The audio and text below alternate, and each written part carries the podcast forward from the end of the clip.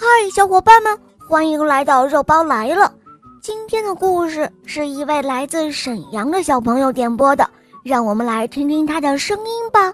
大家好，我的名字叫常阳毅，我今年六岁，我来自沈阳。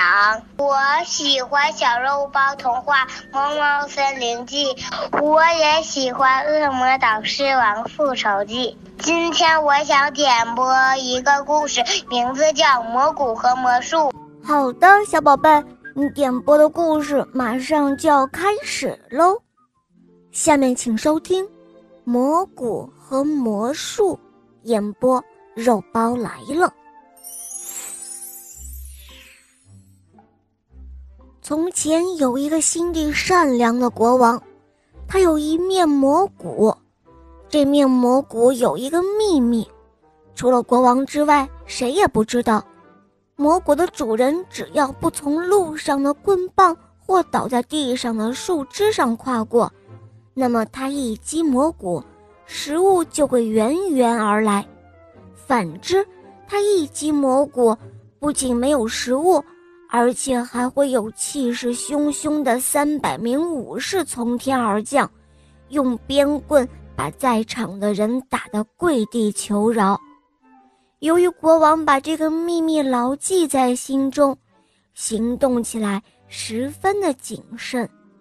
所以蘑菇总是提供食物，从来没有出现过派遣武士的现象，一切都很顺当。这一天的早晨，国王的妻子带着小女儿到附近的小河里去洗澡，小女孩捡到了一只棕榈果，并把它吃掉了。谁知道这只果子是一只乌龟丢的。乌龟想要趁机捞一把，所以逼迫着母女俩带他来见国王。他问国王说：“在我们的国家里，盗窃他人的财物是不是严重的犯罪行为？”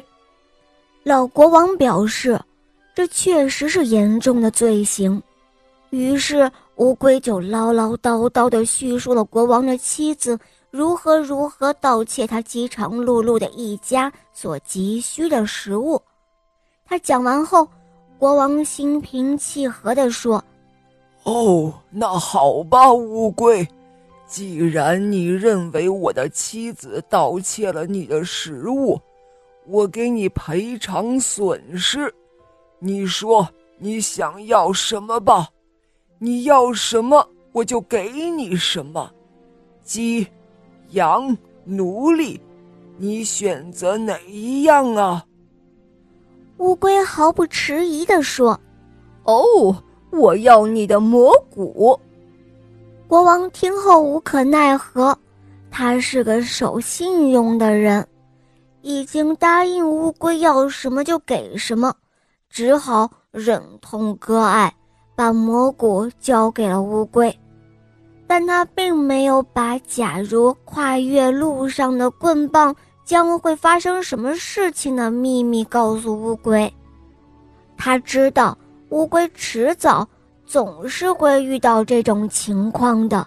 想到这里，他稍稍得到了一丝安慰。就在当天晚上，乌龟就在家里显示魔骨的魔力了。他乐不可支。认为他这一辈子再也不需要干活了。接连三天，乌龟一家什么也不干，只是吃了睡，睡了吃。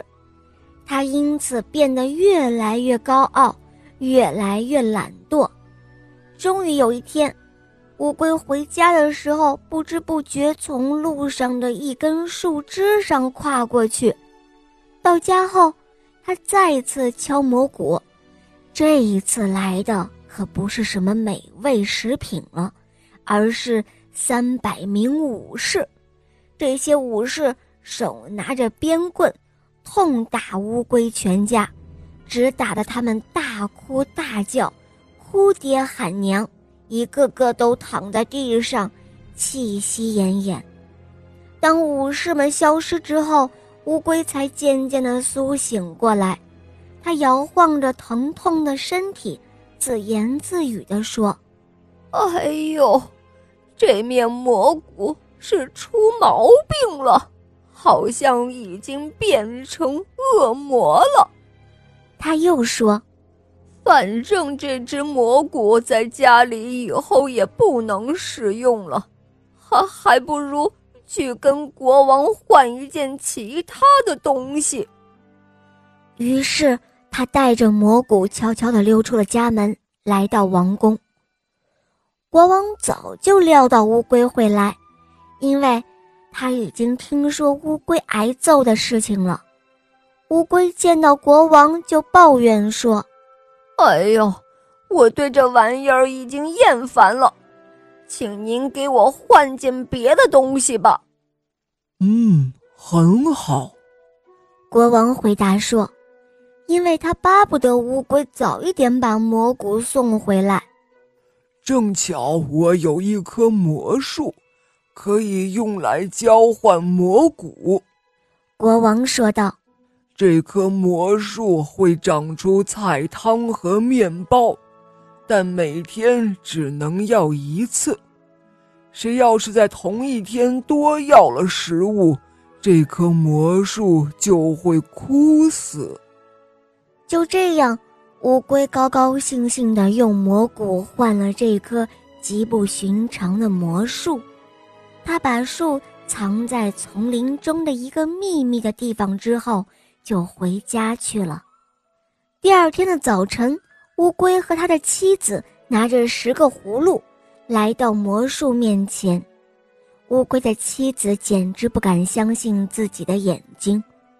他们把大块的乳白色面包装进了最大的葫芦里，又在别的葫芦里灌满了从魔术枝上滴下来的菜汤。当天晚上。乌龟全家享用了一顿丰盛的晚餐，但是当小乌龟们打听这些食物是从哪儿弄来的时候，老乌龟却怎么也不肯说，因为国王曾经告诉过他，这棵魔树一天只能够用一次。过了几天之后，他的孩子们就开始抱怨吃不够了。大儿子偷偷地在父亲后面，发现了这魔术的秘密。就在父亲取过食物之后，乌龟的大儿子带着弟弟和妹妹们一起找到了那棵魔术，并且贪婪地吃着树上的菜汤和面包。第二天早晨，乌龟像往常一样，一大早就起身了。偷偷的去取食物，但是他十分的吃惊的看到，魔术已经枯死了，而且在原来放魔术的地方，竟然长出了密密层层的多次拉菲亚棕榈。他又气又饿地爬回家中，带领着全家来到那片放魔术的丛林中，他指着那已经长满了荆棘的地方。对妻子和儿女们说：“哦，我亲爱的夫人和孩子们，我已经尽了最大的努力来养活你们，可你们却破了魔法，使我再也无能为力。从今以后，你们只得靠自己在这灌木丛中寻食了。”说完，他就自己先钻进了荆棘丛中。接着，他的妻子、孩子也相继爬了进去。据说，也就是从那个时候起，乌龟们就开始在拉菲亚棕榈树荆棘丛中住了下来，一直到现在。哈哈，小伙伴们，这个故事是不是很有意思啊？下面，肉包再给大家猜一个小谜语。看看你们能不能够猜出来哦！如果猜出来，就在评论中留言告诉我谜底哟。这个谜语是这样说的：头小颈长四脚短，硬壳壳里把身安，别看胆小又怕事，要论寿命大无边。小伙伴们，你们能够猜到这是什么吗？好了，伙伴们，今天的故事肉包就讲到这儿了。小朋友点播的故事好听吗？嗯，你也可以找肉包点播故事哦。打开公众号搜索“肉包来了”，在那儿可以给我留言，也可以在喜马拉雅搜索“小肉包童话”。我的同学是夜天使，有三十六集，讲述了小肉包和史上最萌的吸血鬼女孩的故事哦。好了，小伙伴，下面我们一起跟小朋友们说再见吧，好吗？小朋友们再见了，么么哒。嗯，伙伴们，我们明天再见，么么哒。